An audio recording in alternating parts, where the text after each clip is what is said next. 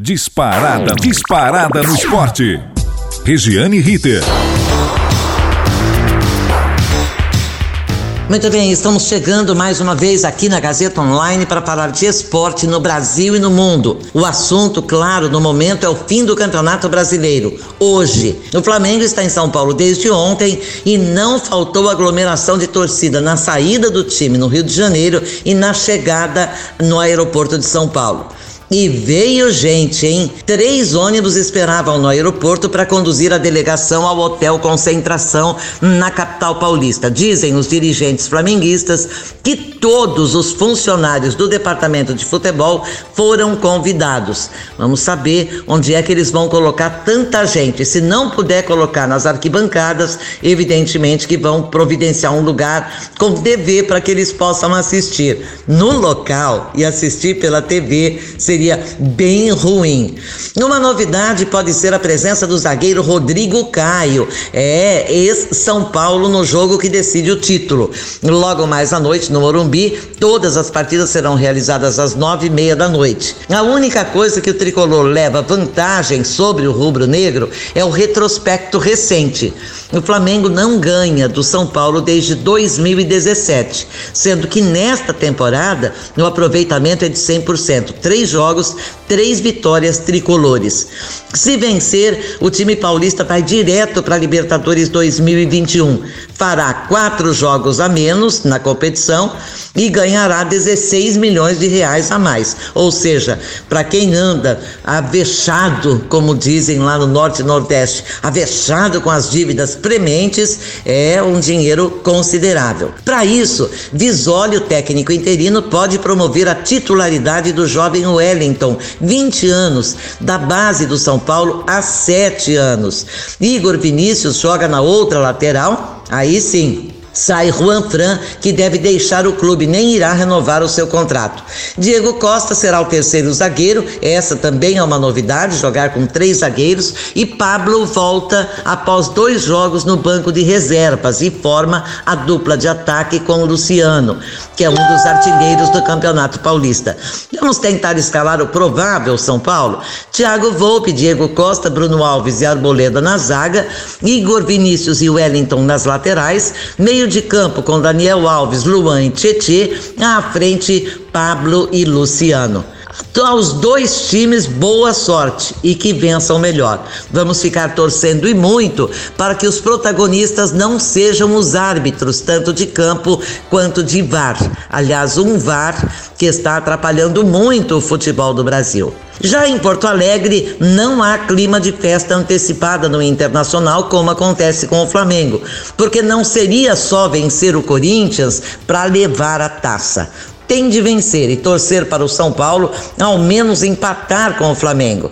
E o Colorado ainda tem Rodinei suspenso, ele que foi expulso contra o Flamengo, ele que pertence ao Flamengo, que está emprestado ao Internacional. Mas em compensação, Abel Braga conta com Vitor Cuesta, que volta de suspensão, e pode ter Edenilson, que era a dúvida, ele que volta do departamento médico.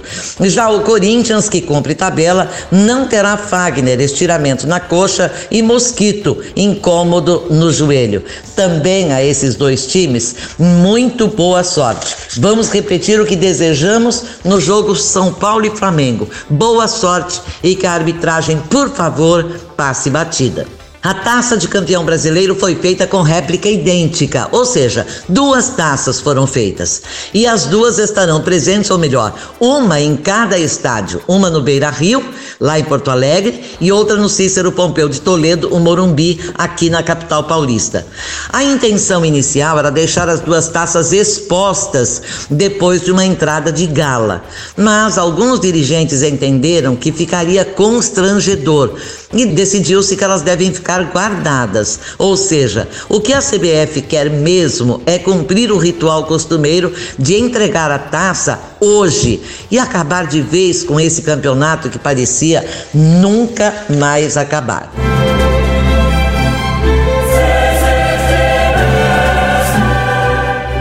Saindo um pouquinho de campos brasileiros para campos europeus, Liga dos Campeões da Europa. Dois jogos ontem. O Real Madrid jogou mal, mas venceu o Atalanta lá na Itália, na casa do Atalanta, por 1 a 0 e leva a vantagem para o jogo de volta em casa, 16 de março. O Atalanta teve um jogador expulso, o Fleurer, ainda no primeiro tempo. Isso também ajudou o Real Madrid a conquistar a sua vitória. Mas quem chamou os, os holofotes ontem na Champions League foi exatamente no jogo entre o Borussia Mönchengladbach e Manchester City, lá na Alemanha. O brasileiro Gabriel Jesus, autor do segundo gol do time inglês, que saiu vitorioso 2 a 0.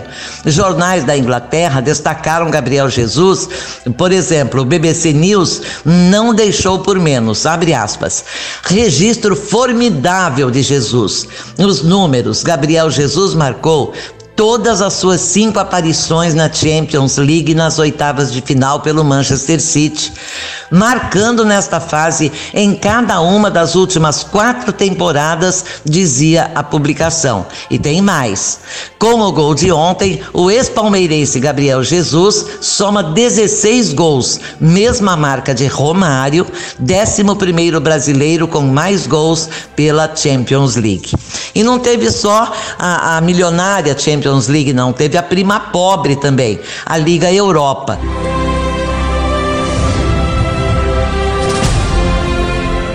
Por essa Liga Europa, o Tottenham goleou o Wolfberg, 4 a 0, 8 a 1 nos dois jogos, uma soma considerável.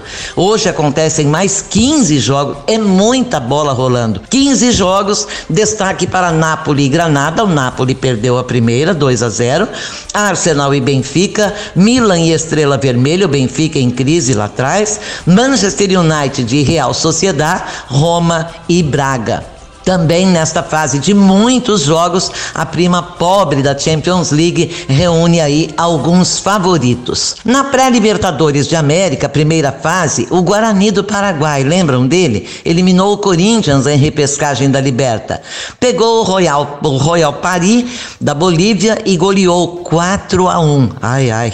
Já o César Valerro do Peru e Caracas da Venezuela ficaram no 0 a 0. A seleção brasileira feminina encerrou participação no She Believes Cup nos Estados Unidos com vitória em cima do Canadá 2 a 0, é, somando duas vitórias e uma derrota. Ficou em segundo lugar. Agora é pensar nos Jogos Olímpicos de Tóquio em julho. E a grande decepção desse torneio amistoso nos Estados Unidos foi a Argentina, que perdeu dos três participantes.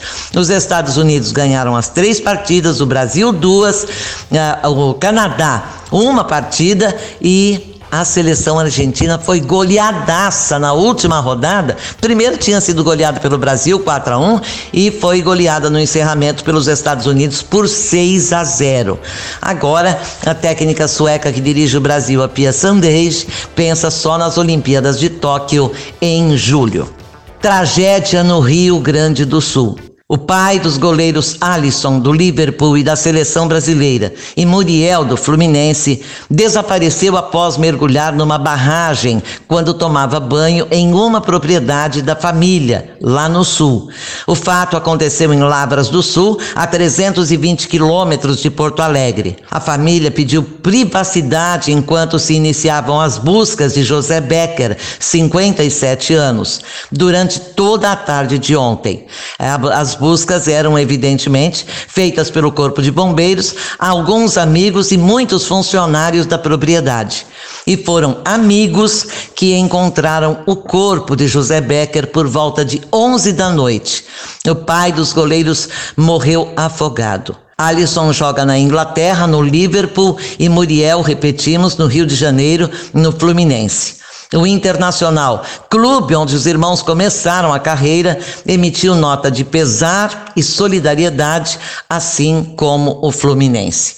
E evidentemente que depois de uma nota tão triste quanto esta, noticiamos o falecimento por afogamento de José Becker, 57 anos, o pai dos goleiros Alisson e Muriel.